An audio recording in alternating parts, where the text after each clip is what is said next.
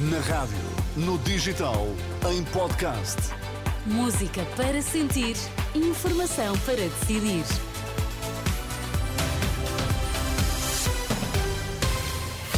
São as notícias das 5 com a Ana Rita Borda de Água para já os destaques. Bom dia. Bom dia. Representante da República para a Madeira encontra-se esta sexta-feira com Marcelo Rebelo de Sousa. Na Liga Europa, Sporting e Benfica venceram, mas o Braga perdeu.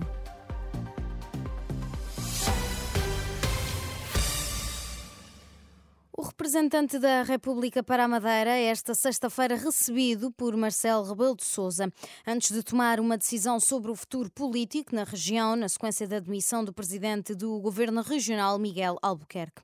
Irneu Barreto, ouvido na semana passada, ouviu na semana passada os partidos com representação na Assembleia Legislativa Regional.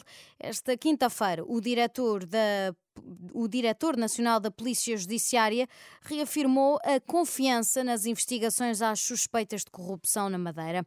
Apesar de terem sido libertados os três detidos perante a falta de indícios de crime, Luís Neves garantiu esta quinta-feira que as suspeitas que existem são relevantes.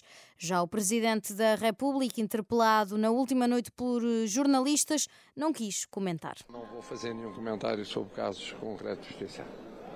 Não faço, nunca faço, portanto eu não faço. Mas como é que se explica que três cidadãos estejam eh, detidos durante faço, 21 não... dias? É o resultado da falta do pacto de Não justiça faço, que se não faço, defendeu? não faço nenhum comentário sobre um caso concreto e eh, nunca fiz. É um processo que está a correr, é um processo que, estando a correr, não pode merecer da parte do Presidente da República um comentário concreto. Palavras de Marcelo Rebelo de Sousa na última noite. No debate emitido pela CNN Portugal, a saúde foi destaque no debate com a iniciativa liberal a defender as parcerias público-privadas. Eu ca- candidato-me por Braga. E em Braga, o Hospital de Braga era uma PPP. Serve toda a região. O Tribunal de Contas disse que era um hospital que funcionava, que tinha bons resultados para os contribuintes e os profissionais de saúde estavam satisfeitos. Por enviesamento ideológico, em Braga, em Louros, no Beatriz Ângelo, em Vila Franca de Xira, o Bloco de Esquerda impôs a reversão dessas parcerias público-privadas. Consequência para, para estas populações.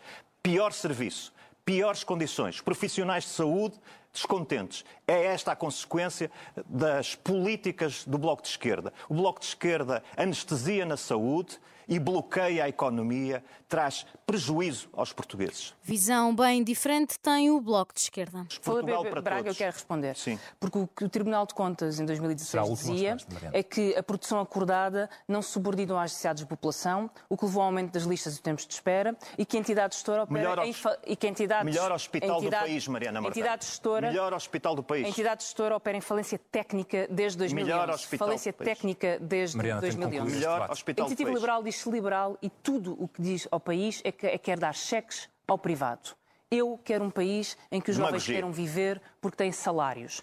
O tema da saúde a ser discutido no último debate que colocou frente a frente Rui Rocha, da Iniciativa Liberal, e Mariana Mortágua, do Bloco de Esquerda.